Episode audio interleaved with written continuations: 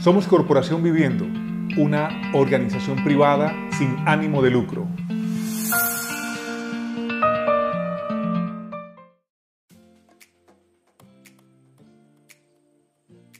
Hola, soy Raúl Félix Tobar, director de Corporación Viviendo. Hoy quiero hablarles de un concepto que se llama inteligencia convivencial. Tiene un origen en las acciones que desarrollamos como Corporación Viviendo. Y hoy propongo entonces decir cómo nace este concepto.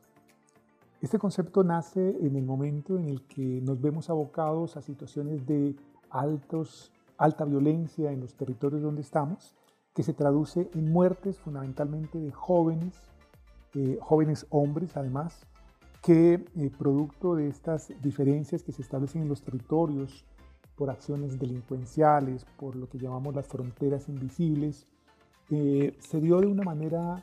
muy, muy frecuente eh, un alto índice de muertes, muy alto índice de muertes que incluso competía con lo que la ciudad misma tenía en los estándares que se manejan a nivel epidemiológico desde lo nacional.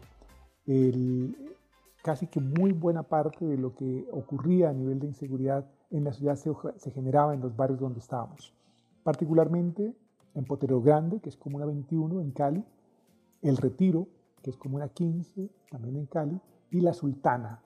eh, que es como una 20. En ellos los índices de violencia habían llegado, incluso para el caso particular de la Sultana, en el sector donde estábamos, a que ya no hubiera presencia masculina, porque eh, los jóvenes de ese sector particular habían sido eliminados en esas eh, rencillas o en esas confrontaciones entre personas. El equipo empieza a preguntarse qué hacer porque sienten que la capacidad que tienen frente a ese elemento poco grato que es la violencia, la violencia que se expresa en el uso de armas de fuego, en el uso de, elementos que agreden a otros, eh, pues hacía que, que, se sintiera un poco desvalido, eh, no siempre capaz de poder enfrentar la situación. Y aparece ahí, aparecen discusiones sobre qué es posible hacer.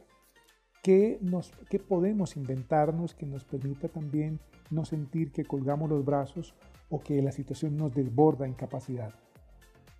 Esas discusiones llevaron entonces a que concluyéramos de que tal vez lo que podíamos hacer era seguir escuchando, era seguir estando, era seguir mediando, era seguir teniendo acciones, pero eso lo empezamos a hacer desde una perspectiva distinta. Empezamos a analizar cuáles eran las causas de la violencia, por qué razones estas se presentaban, por qué se habían convertido casi que en endémicas de la, de la zona, por qué seguían presentándose. era suficiente con eh, tener el dolor de la muerte cercana para que la gente cobrara conciencia, pero no siempre eso pasaba. Casi siempre una muerte llevaba a otra porque el elemento venganza o el elemento molestia o el elemento resentimiento se quedaban ahí y eso hacía que infortunadamente fue una cadena sin fin. Empezamos a trabajar sobre eso y empezamos a mirar cómo, cuando le poníamos esa intención,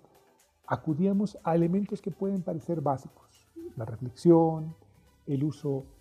de ciertos elementos como el deporte, la cultura, lo simbólico, empezaron a ser importantes y nos dimos cuenta que eh, si bien lo cognitivo tiene en, en términos de hacer entender las situaciones un componente importante, también hay otros elementos que son igualmente necesarios, como son los emocionales, como el desarrollo de las habilidades, las competencias, los que me permite a mí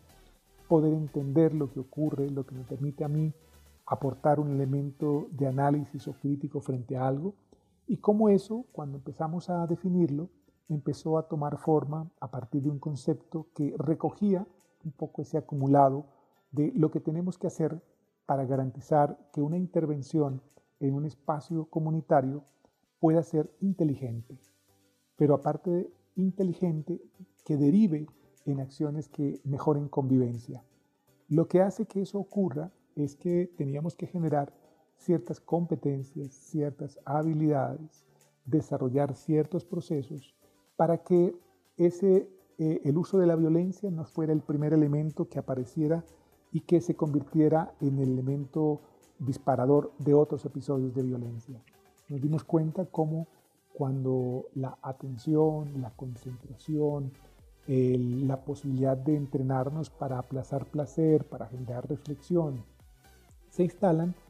el comportamiento de las personas, de los seres humanos, también mejora.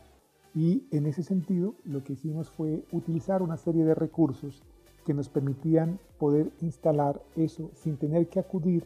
a lo a, que, a que, fuera un taller o a que sino que fueran acciones cotidianas, cómo podíamos mejorar. Entonces utilizamos para eso el boxeo, utilizamos el fútbol, utilizamos el karate, utilizamos los juegos eh, eh, eh, en, en, los espacios, pero también nos apoyamos en lo simbólico. Y descubrimos cómo cuando desarrollamos esta serie de acciones, no solamente estamos haciendo que la gente juegue o que la gente piense o que la gente reflexione o que la gente se disponga a mirar distinto, sino que también se interiorizan acciones que pueden ser importantes. Y eso dio pie para que aparecieran otros conceptos que también fueron igualmente necesarios en ese camino de construir el concepto. Y es que eh, cuando la persona aprende a respirar, cuando la persona tiene la capacidad de, autocontrolarse, cuando la gente tiene la capacidad de proyectarse hacia el futuro, cuando la gente tiene la capacidad de entender que tiene la, posibilidad de transformar sus entornos, aparece un concepto interesante que es el de pequeñas acciones con intención, que es aquello que yo puedo hacer para garantizar que alguien sienta que tiene capacidad para hacer. Y en ese sentido, una pequeña acción con intención básica es el saludo, pero no es el saludo per se, sino el saludo con una intención. El acto inteligente es yo pienso en algo que quiero que ocurra y me dispongo a que pase, pero lo alimento de la intención con la cual yo acompaño ese acto y lo vuelvo a acción con un asunto claro que ha pasado por un proceso previo de pensar por qué yo lo hago y por qué yo organizo un torneo, por qué yo organizo un proceso de mediación. Y eso hizo que, por supuesto, eh, estudiáramos conflictos, que estudiáramos todo lo que es la filosofía Ubuntu, que fue la que condujo el proceso en Sudáfrica que llevó a que Nelson Mandela y a que Desmond Tutu lideraran propuestas interesantes que hoy conocemos eh, que mirando hacia atrás han tenido un impacto importante a nivel país y se han vuelto referente en la construcción de lo, que son los procesos de paz que hoy vivimos, pero que todavía faltan elementos que tienen que ver con lo cultural. Nos dimos cuenta cómo la construcción